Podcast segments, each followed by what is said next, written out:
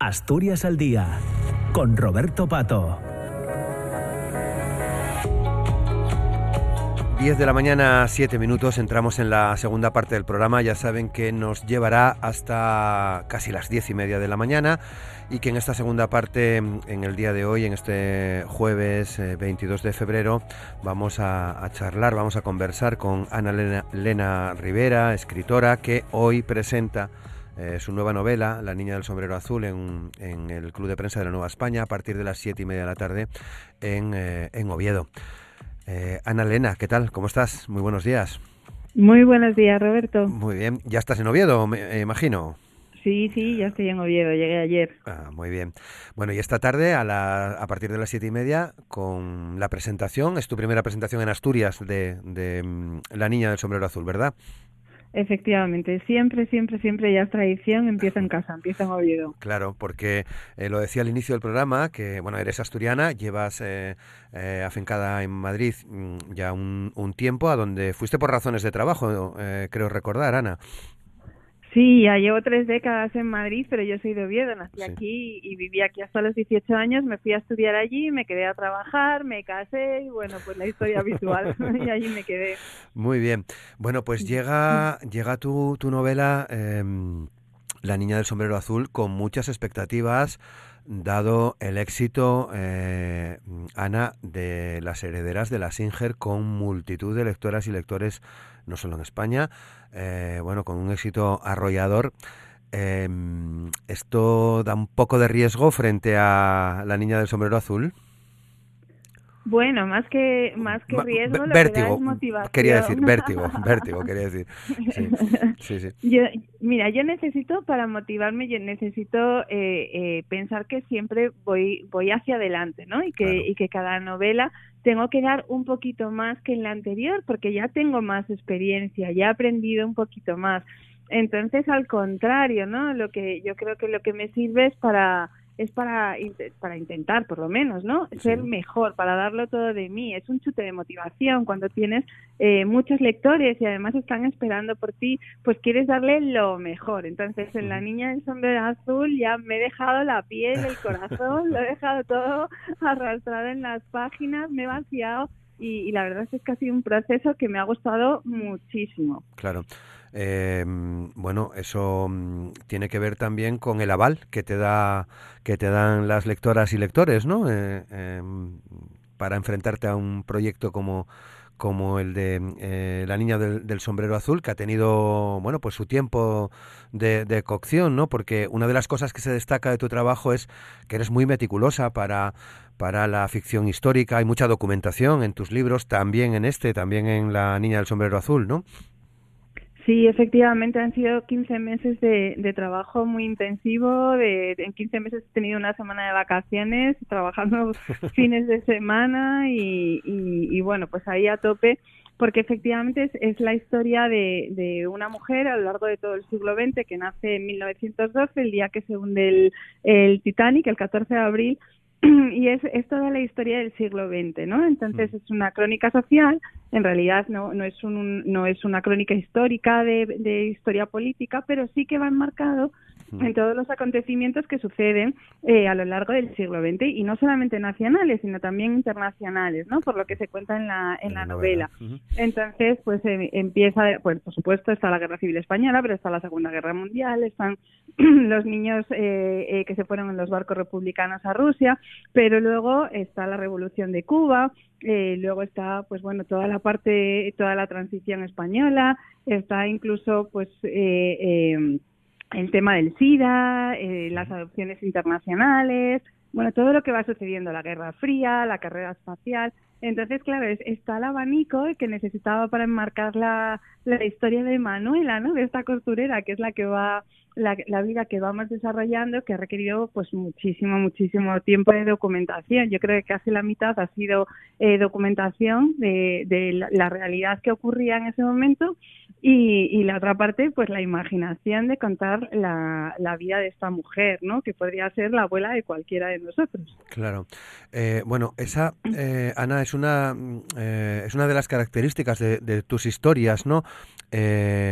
eh, la saga, ¿no? Cómo mm, en tus libros abordas también, eh, como nos acabas de decir, en La Niña del Sombrero Azul, eh, bueno, pues, pues, pues todo el siglo XX, que, que es, que es mucho para, para enmarcar esa, esa historia de la protagonista. ¿Te gusta ese tipo de trabajos, claro? Me encanta. En, este caso, además, yo quería hacer un homenaje a esta, a esta generación, bueno, que son varias generaciones a lo largo del siglo XX, de, de mujeres, aunque en este caso es una única protagonista, ¿no? Eh, acompañada de otros personajes eh, muy importantes, pero que son unas mujeres que a mí me despiertan muchísima, muchísima, muchísima admiración, ¿no? Que al final es una generación, tanto ellas como ellos, ¿eh? que nacen en un momento que es que no tienen no tienen eh, ni zapatos, ¿no? Que iban de madreñas y los zapatos eran de cartón, los guardaban para ir el sábado al, al baile que no hay televisión, que no hay lavadoras, que no hay nada, que pasan una guerra, que pasan la gripe española, que pasan pérdidas, pérdidas muchísimas, que pasan eh, hambre, que pasan escasez, que pasan las penurias de, de la posguerra, que pasan la dictadura, que luego llega la prosperidad económica, la transición, la televisión, los móviles, no, y se van adaptando a todo lo que les tocó. Y, y lo hacen pues eh, eh pasando muchas tragedias y muchas penas pero también alegrías, ¿no? Porque en la novela hay de todo, se va combinando lo triste con la risa y con bueno, con las alegrías, ¿por qué no? Y cómo es estas mujeres que lo tenían un poco todo en contra, ¿no? Cómo, cómo son auténticas heroínas procurando la, la supervivencia de los suyos, cómo aceptan lo que les tocó y cómo consiguen ser felices con las circunstancias que tienen, ¿no? Que no quiere decir que se resignaran, porque luego para, para sus hijos querían algo mejor, ¿no? Querían algo mejor para nosotros pero, pero a mí me parece que son una referencia eh, maravillosa que muchas veces ahora pues idolatramos eh, eh, a pues a gente que aparece en las redes sociales no tanto influencer creador de contenidos o futbolistas o lo que sea y tenemos en casa solo tenemos que mirar atrás gente que, con unos valores pues mucho más sólidos, ¿no? Valores en el sentido de, de, cómo encontrar eh, o cómo sacar lo positivo de las cosas que nos ocurren en, en la vida, ¿no? Ese equilibrio, esa fortaleza que, que al final es, es lo que nos ata a, a, la tierra, ¿no? Lo que nos pone los pies en el suelo. Claro, eh, ciertamente buscamos eh, referentes eh, continuamente como bien dices, los tenemos en casa, ¿no? Eh, además me gusta porque he visto que lo has dicho ya en varias ocasiones, ¿no? Como, como cuando mm, hablamos de, mujeres referentes, eh, pensamos en nuestras abuelas, o pues deberíamos de pensar en nuestras abuelas, ¿no? Efectivamente, porque yo creo que son, son, son ellas mucho más referencia que, que bueno, pues eso, que, que los que lo tuvieron más fácil, ¿no? Los que ahora lo tenemos más fácil. Y además no hay que meterles épica en su vida, ¿no? Porque a veces parece que tendemos a, a empoderar a las mujeres de una época con cosas que, que no son realistas, porque la época no, no se lo permitió. Y si no hace falta empoderarlas, ya bastante épica tenían ellas en, en su vida, ¿no? Y ahora es verdad que buscamos mucha referencia para los niños de mujeres científicas, de mujeres astronautas, ¿no? Pues la primera astronauta rusa, tal, que, que, que salía al espacio, ¿no? Que ahora pues, la estudian en los colegios y referencias en las matemáticas. Estas mujeres que quedaron a veces, muchas veces, detrás de, de los maridos que publicaban con su nombre porque a ellas no se lo permitía y buscamos todo esto que está fenomenal, ¿no? Para que el día, para que las niñas eh, tengan un espejo en el que verse y para que los niños vean lo más natural, que haya científicas, científicos y que cuando ellos lleguen a, trabajar les parezca lo normal tener colegas mujeres, tener jefes y, y, bueno, pues todos estos problemas que tenemos en nuestra generación, ellos no lo tendrán. Pero es verdad que, que también las referencias en cuanto a, a, temas vitales, ¿no? a, las, los aprendizajes de cómo vivir son importantes y, y estas mujeres al final son anónimas. Nosotros las conocemos porque las conocimos a ellas, porque nos lo han contado, pero, pero si esto no se escribe, al final la tradición oral se perderá. Y yo creo que estas mujeres, nuestras abuelas, merecen una voz, ¿no? Y merece, merece salir un poquito del, del anonimato. Yo espero que la niña del sombrero azul sea la referencia de mucha gente, de muchas familias, que la gente cuando lo lea diga, mmm, mi abuela se parecía a Manuela. Claro. Eh, Ana, eh, la historia se sustenta en, en siete partes. Em, eh, ¿Ha sido para ti también un reto planificar, construir esta historia de esta forma? Bueno, no, o sea, yo no, yo no, no me hago mapa. Me preguntan muchas veces, qué difícil la escaleta de esta novela. Y es, no, no, si yo no hago escaleta. Yo empiezo a escribir y esto me va llevando, ¿no? Y, de repente llega un momento que dices, uy, parecen partes diferentes. y entonces, entonces eh, eh, lo que haces es cortarlo después. O sea, yo, yo no soy de estos escritores que cuando que se sientan y dicen, voy a escribir sobre esto bueno, en realidad sí que lo hago. Yo digo, voy a escribir sobre esto y luego termino escribiendo sobre, sobre lo que me sale y no lo puedo no lo puedo evitar. Pero sí, la novela está está en, en siete partes que, que corresponden, bueno, pues a, a, década y pico, ¿no? Cada una. Y que algunas están ambientadas en, en, diferentes lugares, porque hay mucho en Asturias, ahí, ahí está Oviedo, está Gijón, está Pola de Elena, pero también está Cuba, por ejemplo, hay una parte que prácticamente transcurre entera en Cuba eh, justo después de la Revolución. Claro, ya eh, eh, tenía que anotar lo de Pola de Elena porque ya aparece Pola de Elena en la primera parte, ¿no? En, en esa primavera de, 1900, de 1912. ¿Es una forma de seguir vinculada a, a, tu tierra, Asturias, el hecho de que en tus novelas Asturias siempre sea una referencia o distintos lugares de Asturias sean una referencia para la historia que nos cuentas? Pues mira, yo creo que sí, o sea, yo creo que un psicólogo sacaría oro, ¿eh? De esto de que a mí me salgan las novelas en Asturias porque supongo que al estar lejos, eh, eh, pues me tira, ¿no? Es una forma de estar conectada con mi tierra. Pero también es cierto que, que, esta novela, eh, igual que la anterior, tiene mucha base real. Es una historia completamente ficticia, pero que muchos de los sucesos que suceden son sucesos que, que, ocurrieron en realidad, ¿no? A diferentes personas, a diferentes mujeres en diferentes lugares. Y que muchos están basados en las historias que yo escuchaba de, de pequeña, a mis padres, en el taller de costura de mi tía, bueno, pues sobre todo a mujeres, ¿no? Y sobre todo a costureras, por eso también hay tanta, hay tanta costurera. Entonces, al final, esos hechos están atados a, a, un lugar, sucedieron en una, en una zona en concreto.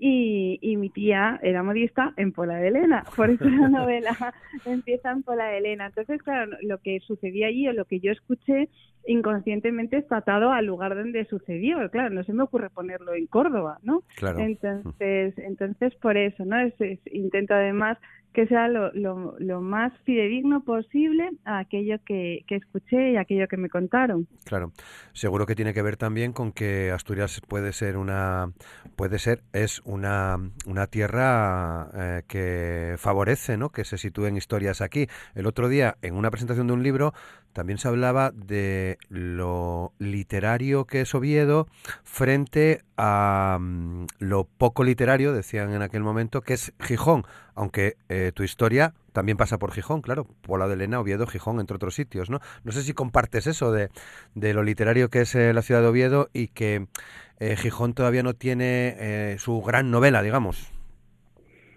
Bueno, pues hombre, claro, a ver, eh, si partimos de que Oviedo tiene la regenta, pues ya ahí apaga y vámonos, ¿no?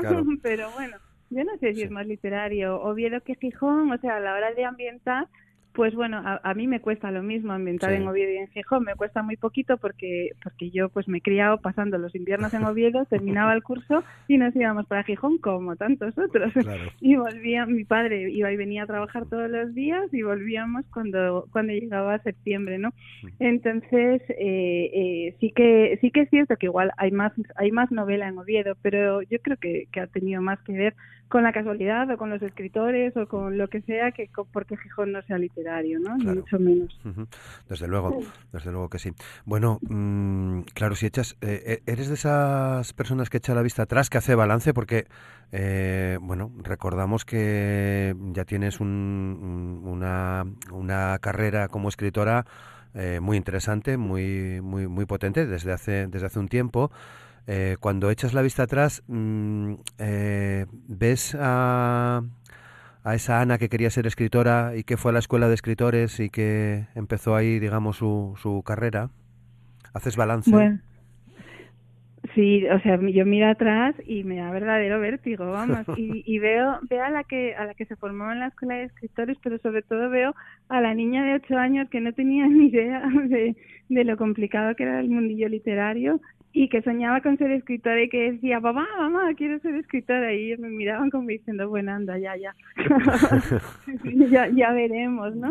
Y, y, veo mucho a esa niña y, y la verdad es que, que, me da muchísima ternura. La verdad es que eh, más que para hacer balance, mira atrás para dar las gracias, porque eh, es un camino eh, muy complicado y que tiene que ver el esfuerzo como en todo, pero también tiene mucho que ver la suerte, ¿no? Y, y, que, y que, bueno, pues que ves con la conexión y con las oportunidades Así que, así que yo cada día, cada día cuando me levanto, lo primero que hago es, dar las gracias, no solo por esto, por muchas cosas, pero esto es una de ellas. Yo ahora estos días que me están llegando, no dejan de llegarme mensajes de escaparates de librerías en los puntos de España que dices, si yo ahí, ¿no? Pues en Barcelona, que dices, pajo, es una plaza súper difícil y ves ahí un pedazo de escaparate en una librería que te manda que te manda alguien conocido que pasa por allí, le hace una foto y, y a mí es que me entran unas mariposillas en el estómago que bueno, es, es una emoción tremenda. Así que, así que sí, estoy, vamos, agradecidísima y es eso, y es solo me entran ganas de escribir, de seguir y, de contar eh, estas historias que lleguen al corazón de los lectores, que terminen la novela y que sientan esa sensación de, orfandad, de, oh Dios mío, se ha terminado y ahora que leo, ¿no? Sí, sí. Eh, esa, esa, es la intención que, y que consigues, ¿no? Eh, ¿Con qué me meto ahora después de esta historia que acabo de leer, después de, de leer La Niña del Sombrero Azul? sí, sí, nos dejas huérfanos, Ana. que es lo que me gusta a mí como lectora, ¿no? Porque yo antes de escritora soy lectora. Y, y al final escribo lo que yo querría leer. Claro. Mm. Sí, sí, desde Agatha Christie hasta ahora y creo que además mm, muy, muy lectora, Ana. Es importante para luego enfrentarse a, un, a, un, a una historia, para, para construir luego eh, una, una historia, ¿no? Supongo que sí, que al final de forma innata, o sea, aparte de que, de que aprendas la técnica literaria, que se te la dan en, en los cursos, o se estudia, ¿no? Pero supongo que sí, porque hay una parte que es un aprendizaje inconsciente, ¿no? Y cuando lees, lees, lees y lees de muchos tipos, pues al final hay cosas que sabes, aunque tú no sepas que las sabes. Entonces, pero sobre todo lo que sí que sé ya a, a mi edad es lo que lo que a mí me gusta, ¿no? Y entonces eh, te soy muy honesta, yo yo eso escribo lo que a mí como lectora me, me gusta, ¿no? No no es no escribo lo que pienso que va a gustar, sino lo que yo quiero lo que yo quiero leer. Y, y, supongo que bueno pues que tengo la suerte eso de que hay muchos más lectores que le gusta lo mismo que a mí claro bueno pues hoy por la tarde siete y media en el club de de prensa del diario La Nueva España presentarás eh, La Niña del Sombrero Azul. Me consta, porque ya nos lo has dicho en alguna que otra ocasión, que te gustan este tipo de, de, encuentros, de presentaciones, ¿no? de compartir con, con tus lectores y lectoras eh, eh, estos momentos ¿no? de presentación del libro. Bueno, me encantan porque es que te decía que he estado 15 meses encerrada en mi despacho, sola, con la pantalla de un ordenador. Os estoy deseando ver gente y poder hablar con poder hablar con la gente y que me pregunten cosas y explicar, porque al final es, eso es un trabajo muy solitario. Entonces llega un momento que ya cuando terminas dices, es que ya, o sea, soy ya social total. Entonces es como, como un baño de alegría de por fin gente, por fin conversación con otros sobre lo que a mí me apasiona, ¿no? Así que, así que sí, es casi una necesidad estos actos. Bueno, tienes una gira por delante también, supongo. Claro, sí, sí. La semana que viene estoy en Gijón, en Santander, en Bilbao. La siguiente estoy en Albacete. Bueno, esto va, va, va siguiendo. Bueno, pues, eh, pues, pues te vas a curar, entre comillas, de esos 15 meses de, de soledad, ¿no? qué guapo, qué bien. Bueno, pues la verdad es que eh, teníamos ganas de verte, de verte por aquí con, con, la, con la niña del sombrero azul. Esta tarde es la, es la presentación. Eh, ¿Te marcas expectativas? ¿Algún tipo de expectativa con la novela? ¿O que fluya la cosa? Bueno, yo ya he hecho todo, yo ya he hecho mi parte. Yo he escrito la novela y ahora ya lo que lo que sea será. O sea, ya ya no hay más, o sea, por supuesto, eh, la promoción, los encuentros con los lectores, pero todo esto ya ya no está en mi mano. Yo cuento lo que lo que he hecho porque ya no hay no hay más que contar y, y, y ya las expectativas, pues yo creo que no, ¿no? Al final eh, cualquier cosa que, que esperas es una fuente de frustración normalmente. Bueno, hay veces que no, ¿eh? que las superan. A mí en muchos casos me, me las han superado, pero no, soy más de eso. Yo cuando termino mi, mi parte del, del trabajo en general, en toda la vida, luego es, pues bueno, eh, saldrá el sol por antequera, ¿no? Ya, ya que sea lo que tenga que ser, que ya no está en mi mano. Claro, y ahora me dices que ya estás pensando en otra historia.